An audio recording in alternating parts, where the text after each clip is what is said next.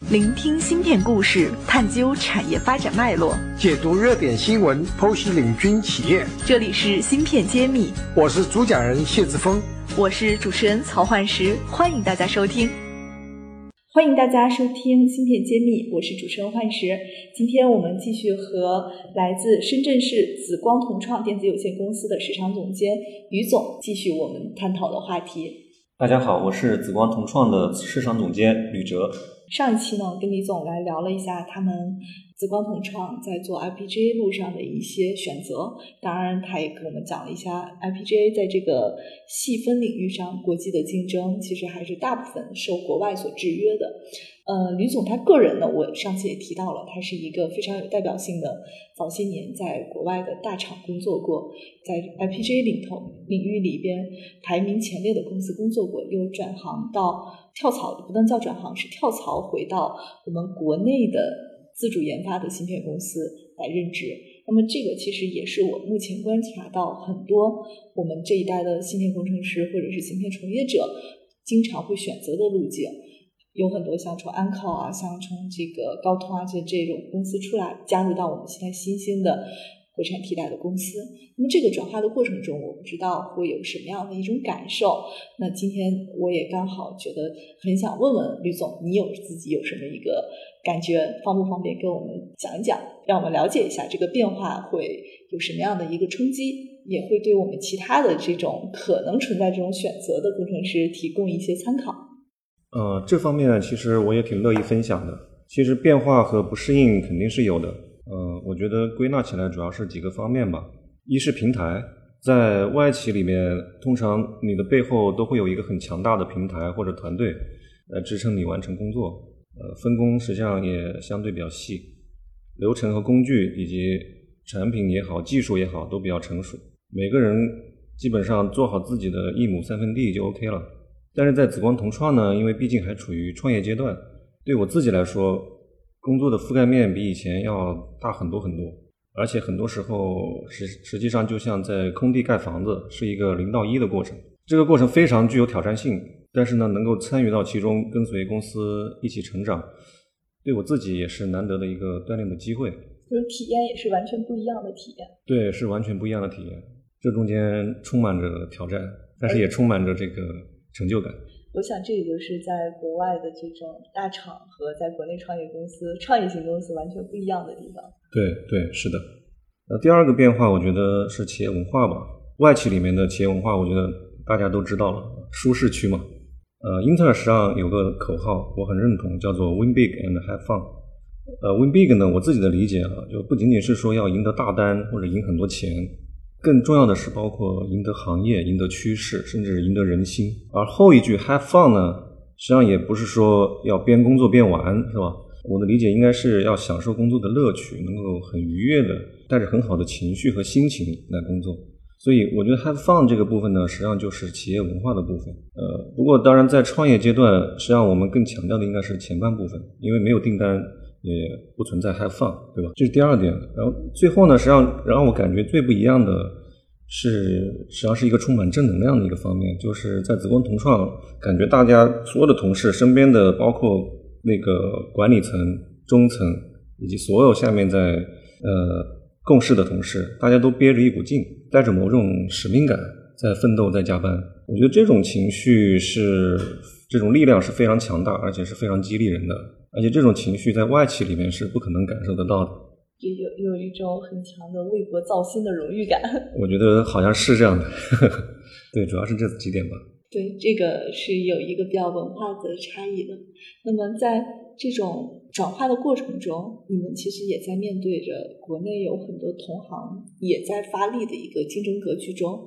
比如说，我知道像国内做 IPGA 的，还会有一些公司，像我们之前采访过的。广州高云，然后还有像复旦微电子，嗯，还听说过 AGM，就是这些公司比起来，我们现在的竞争激烈嘛？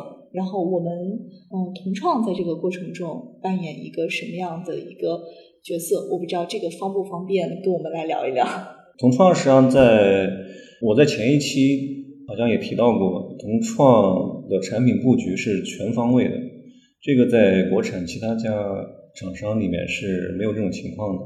比如说，高中低端全系在全在同步推进，然后面向的市场从通信到工业到消费类也是同步推进，这个是需要足够的研发实力以及资金来来支撑的，这个是非常大的一个区别。另外呢，同创的产品呢，实际上是目前来说应该是代表着国内 FPGA 的一个最最最高的一个水平，因为我们衡量 FPGA，呃，主要是从三个指标。一个是工艺，一个是这个器件的逻辑规模，还有一个是我们叫 SerDes，就是串行收发器的一个或者叫速率。呃，从这三个指标来看，同创目前的这个我们的 Titan 系列的这个器件呢，是基于四十纳米的生产工艺，呃，可以达到将近两千万门的一个逻辑规模，然后可以到六点二五 G 的这个 SerDes 的这个性能。这三个指标在国内是遥遥领先的，当然。如果跟国外的，比如说赛灵思比的话，这三个指标是呃还有很大差距的。就是，但是它是一个很好的一个标准来去做好你们和别人的区别。对，我觉得这三个指标是可以衡量一个 I P J 公司的实力的一个很好的标准。嗯。为了采访您，我也稍微做了点了解。我发现紫光是一个很大的一个 group 公司，对吧？它有很多板块。那我想了解一下，像咱们同创在整个紫光系里边是一个什么样的位置？会如何做一个集团的这个协同？对我们来说，可能也想去更多的了解到我们这种集团性的公司，它的组合打法是怎么样的？芯片揭秘，产业人自己的发声平台。联系我们可添加文下微信号。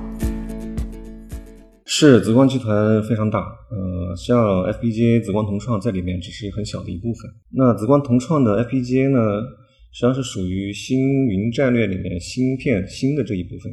呃，而且 FPGA 是个硬骨头，呃，与 CPU、存储、高性能 ADDA 并列成为四大核心战略芯片之一，所以绝对是被卡脖子的一类芯片。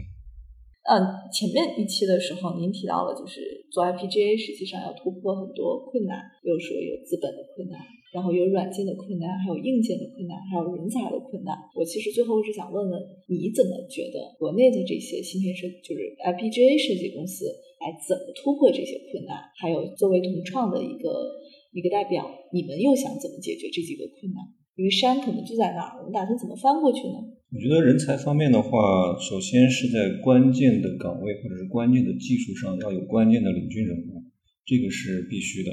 因为呃，芯片行业或者是说特别是 FPGA 这个行业，呃，是不太从从零开始培养是不太现实的，或者是说找新人花时间去学，这个是不太现实的。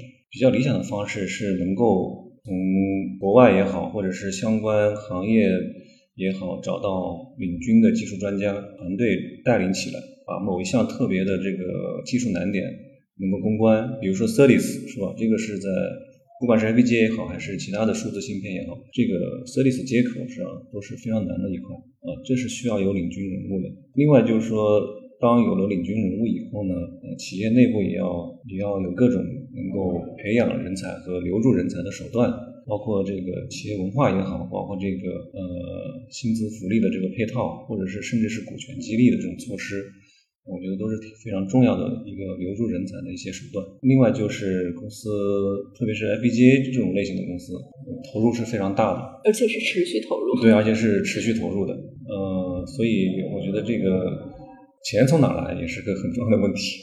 而且有持续的钱的投入，稳定的。对对。在在公司实现盈利或者是能够自给自足之前，你的投投入从哪来？这个也是非常重要的一个需要考虑的一个问题。那软件硬件的解决怎么办？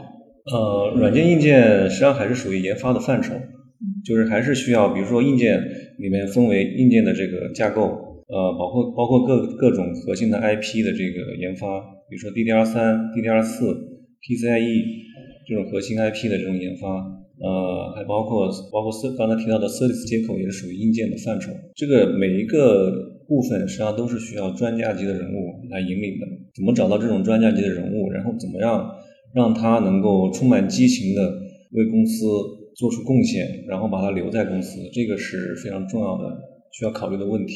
软件也是一样，软件实际上从某种程度上来说，比硬件更难。整体的感觉好像就是得人才者得天下。对，我觉得人才是非常关键的，不仅仅是研发，包括其他的供应链、生产、市场销售都要人才，都需要专业的人才。因为这是一个非常专业和细分的领域。对。那么最后，您有没有什么想给我们听友们，或者是关注这个领域的伙伴们？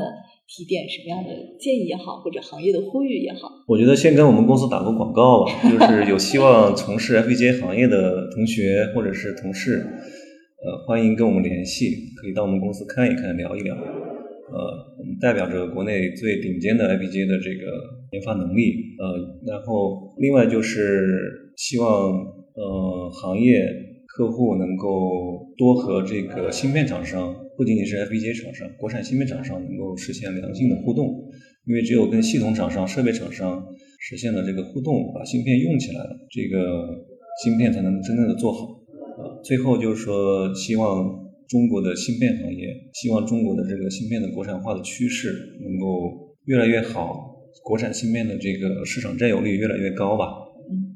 嗯，好的，谢谢李总。那么，感谢大家收听我们本期的栏目。如果有什么小伙伴想要互动，或者是想要如何进同创的通关秘籍，也可以给我们留言。谢谢大家，谢谢。我是吕哲，我在芯片揭秘等着你。感谢大家收听芯片揭秘，更多精彩内容请关注公众号“茄子会”。我是谢志峰，我在芯片揭秘等着你。